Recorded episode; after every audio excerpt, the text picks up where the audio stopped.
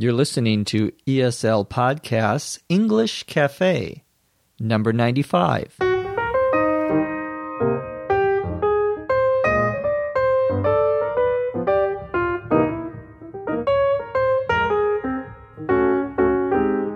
This is English Cafe, episode 95. I'm your host, Dr. Jeff McQuillan, coming to you from the Center for Educational Development in beautiful Los Angeles, California. On this cafe, we're going to have another one of our Ask an American interviews. Today we will be interviewing Kevin about his Master's in Business Administration program, his study of business at a graduate level in the United States. We're going to find out what he had to do to get into or be admitted to the program. And as always, we'll answer a few of your questions. Let's get started.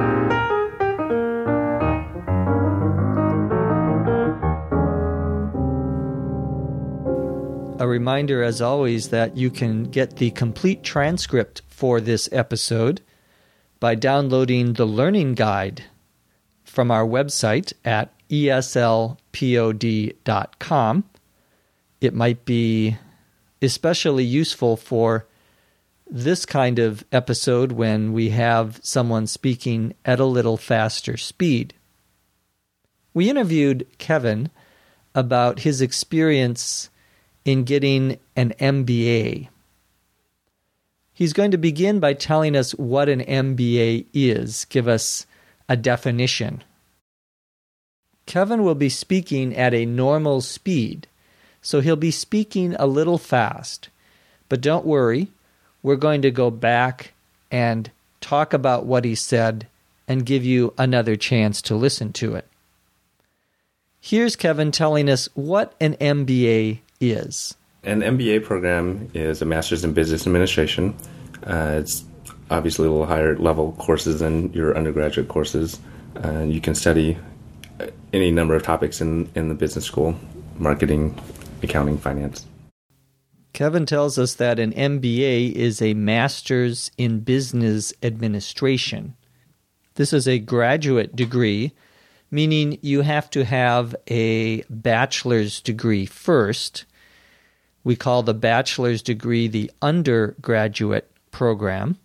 Kevin says that the MBA is obviously a little higher level than your undergraduate courses, meaning they're more difficult at the graduate level.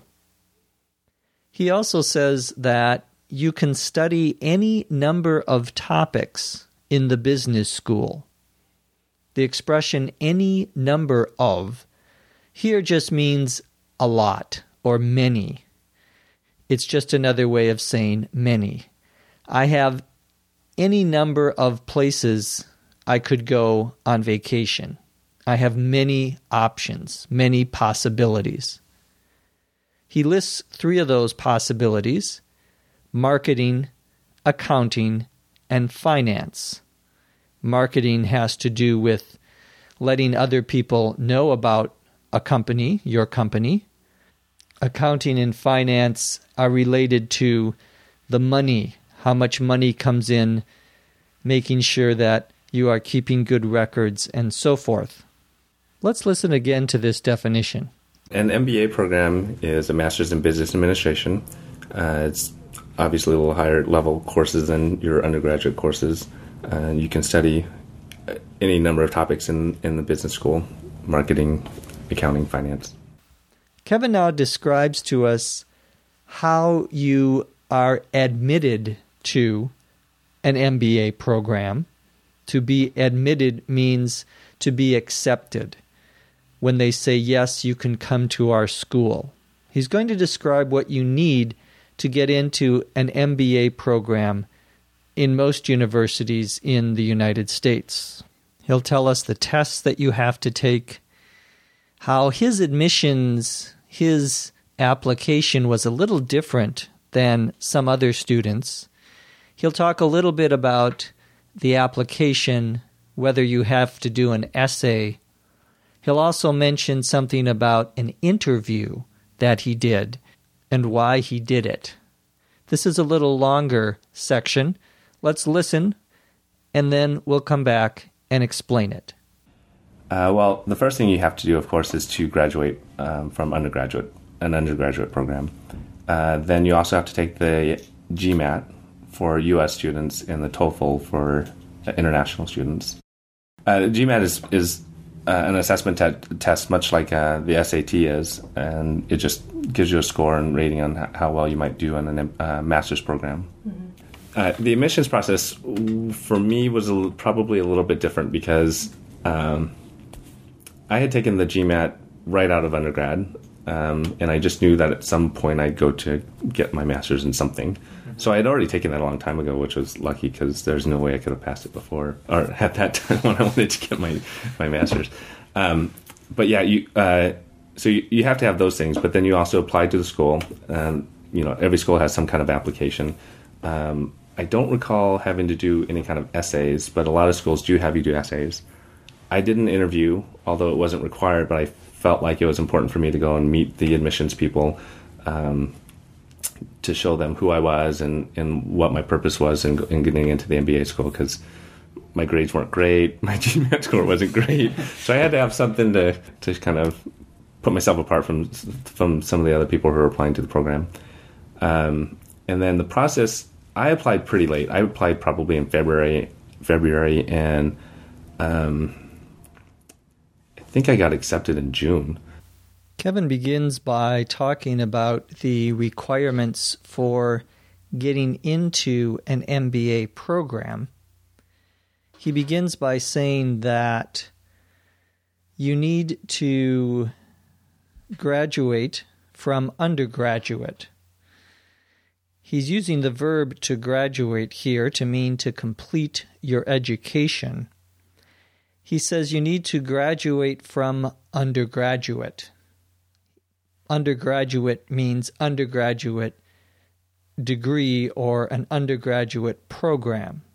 So he's saying you need to first have your bachelor's degree. Kevin says that you have to take the GMAT to get admitted into an MBA program. The GMAT stands for the Graduate Management Admissions Test. This is a test that is given to students who want to go into an MBA or a graduate management program. It is like the SAT, the Scholastic Achievement Test. It has a section about math, and a section about reading comprehension, usually. In addition, if you are an international student, if you are not from the United States and do not speak English as your first language, you have to take the TOEFL, the test of English as a foreign language, which is required by most U.S. universities for international students to show that their English is good enough to study at the university. Kevin then describes the admissions process, the steps that he had to take to get into his MBA program. He says the admissions process for me was probably a little bit different because I had taken the GMAT right out of undergrad. Kevin took this test, the GMAT test, right out of undergrad. Undergrad is short for undergraduate program, his bachelor's degree. So he took the GMAT right out of, meaning right when he completed, just after he finished his undergraduate. That expression, right out of, is usually used to talk about a student who is graduating from a program. You could say he's right out of high school. That means he just graduated from high school a few months ago, for example. Kevin said that he knew that at some point, at some time in the future, I'd go to get my master's in something. So when he graduated from his bachelor's degree program, he took the GMAT right away, even though he didn't go into a graduate program immediately. He continues So I had taken it, the GMAT, a long time ago, which was lucky, cause, meaning because, there's no way I could have passed it before or at the time when I wanted to get my master's.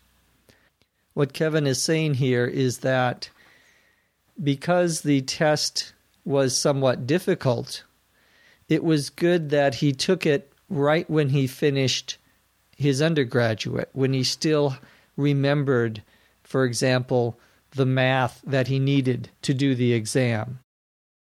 When he went to get into the master's program, it had been two or three, maybe four years since he graduated. So he wasn't or would not have been able to remember very much. So that's why he says that it was lucky he took it right out of undergrad because he did better on the test because he was able to remember things that helped him on the test. Kevin continues So you have to have those things, but then you also apply to the school. And, you know, every school has some kind of application. Kevin is saying that you have to take these tests, but you also have to fill out or complete an application for the school. He says, I don't recall having you do any kind of essays. Notice he says, I don't recall having you do any kind of essays. This is a somewhat unusual but common expression. I don't recall you having to, would be, I don't remember that people getting into the program would have to. So he's not talking to you specifically, he's saying in general. He didn't have to do any essays. He says a lot of schools do have you do essays, they require that you write an essay. He says he did an interview, although it wasn't required. The reason he did the interview was that he wanted to meet the admissions people to show them, to demonstrate to them who I was and what my purpose was in getting into the MBA school. The reason he wanted to do the interview, he explains, was because my grades weren't great, meaning they weren't very high, they weren't very good. My GMAT score wasn't great. So he did not have good academic credentials. He didn't have good grades, good scores. So he wanted to do the interview. He says, I had to have something to just kind of put myself apart from some of the other people who were applying to the program. He wanted to do something that would put him or set him apart meaning it would make him stand out. It would make him be more noticeable. They would remember him because, of course, most universities get more people applying than they can accept, so they have to reject some people. Finally, Kevin says that he applied pretty late, meaning he didn't send his application in until very late in the year. He says, I think I probably applied in February, and I think I got accepted in June. Many American universities have deadlines. A deadline is the last day that you can do something. they have deadlines about when you can submit or send in your application. February is somewhat late. Normally, the deadline is in December or January. Kevin did not find out that he was accepted, that he was admitted until June. And then he started school in September. Let's listen to that section again now. Uh, well, the first thing you have to do, of course, is to graduate um, from undergraduate, an undergraduate program. Uh, then you also have to take the GMAT for U.S. students and the TOEFL for international students. Uh, GMAT is is uh, an assessment te- test, much like uh, the SAT is, and it just gives you a score and rating on how well you might do in a uh, master's program. Mm-hmm. Uh, the admissions process for me was a, probably a little bit different because um, I had taken the GMAT right out of undergrad, um, and I just knew that at some point I'd go to get my master's in something. Mm-hmm. So I had already taken that a long time ago, which was lucky because there's no way I could have passed it before or at that time when I wanted to get my my master's. Um, but yeah, you uh, so you, you have to have those things, but then you also apply to the school. Um, you know, every school has some kind of application. Um, I don't recall having to do any kind of essays, but a lot of schools do have you do essays. I did an interview, although it wasn't required, but I felt like it was important for me to go and meet the admissions people um, to show them who I was and, and what my purpose was in, in getting into the MBA school because my grades weren't great, my GMAT score wasn't great, so I had to have something to to kind of put myself apart from from some of the other people who were applying to the program. Um, and then the process, I applied pretty late. I applied probably in February, February, and um, I think I got accepted in June. I want to thank Kevin for participating in our Ask an American series. Now let's answer a few of your questions. Our first question comes from Fabio, F A B I O, in Brazil. Fabio wants to know how you ask someone to give you numbers spelled out as words. So the numbers 1, 2, 3 written as 123, four words. A couple of ways you can ask that question. One is, could you spell that number for me? Or could you spell out that number? You could also say, could you write out that number. When we are writing a check from your bank, you usually have to write the numbers down and then you have to write out the numbers on another line. So you have to write the words for the numbers. So, either of those questions can you spell out that number or spell that number could you or would you write out that number? Atsushi, A T S U S H I, has a question about the expression about to break. He heard in a song the line, I'm about to break. In this case, to break means to lose control to lose your patience, not to be able to do something any longer. For example, this person may start to cry or leave the place where they are or get very angry. That is how we would use the verb in talking about a person. He's about to break.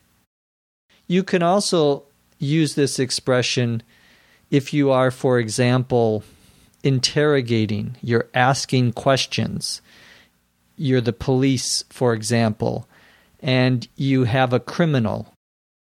You want to get the criminal to break. You want to get them to finally tell you the truth. Breakdown is related to this idea. Breakdown, a noun, means to have a complete emotional collapse, to lose control. That would be a breakdown. So they're related to this idea of about to break. He is about to break. He is about to lose control. For example, I've been working three jobs to help my family and I'm about to break. Or Lucy wrote 50 scripts last night and then she had a breakdown. She can no longer work because of the emotional and mental stress. It's just an example. She only wrote 49 scripts last night. Our final question is from SAW, S A W, from the country of Myanmar. SAW's question has to do with the difference between conscience, C O N S C I E N C E, and conscious, C O N S C I O U S conscience versus conscious. You note a slight difference in the pronunciation. Conscience, conscious. Conscience is the feeling or idea you have about what is right or wrong. It's related to being ethical or being moral. Some people say he doesn't have a conscience, meaning he doesn't have an idea about what is right and what is wrong. We also have the expression a guilty conscience if you did something wrong. So, yesterday I ate a piece of cake that my wife made. Now I have a guilty conscience because I didn't tell her. I feel badly because I've done something wrong. You could also say, I've gone against my conscience. Conscious means to be awake or to be aware of things around you. For example, the doctor gave me some drugs so that I would not be conscious during my medical exam, which is true. This happened to me. You could also say, I could go with you to the party tonight, but after working all night last night, I don't think I'd be conscious for very long, meaning I'd fall asleep. So we have conscious and conscience. If you have a question, you can email us. Our email address is eslpod at eslpod.com. We can't answer everyone's questions, but we will certainly try to answer as many as we can here on the cafe. From Los Angeles, California, I'm Jeff McQuillan. Thanks for listening. Come and listen to us next time again on The English Cafe. ESL Podcast English Cafe is written and produced by Dr. Jeff McQuillan and Dr. Lucy Tse. This podcast is copyright 2007 by the Center for Educational Development.